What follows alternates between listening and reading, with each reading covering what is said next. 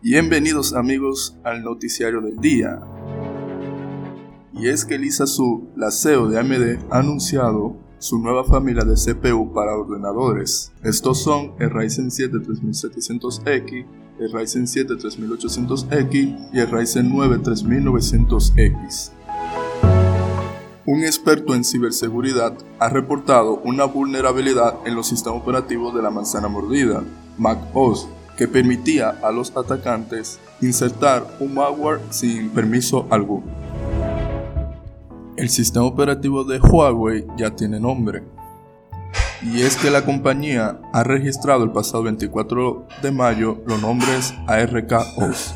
Este sistema operativo no tendría los servicios de Google, pero sí permitiría ejecutar aplicaciones nativas de Android. Hasta aquí el noticiario del día y nos vemos en un próximo episodio.